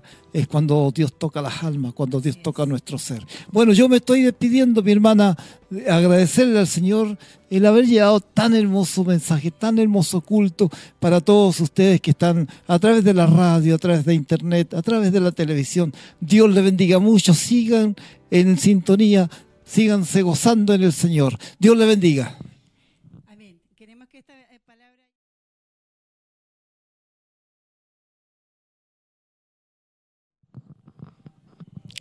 Gloria a Dios.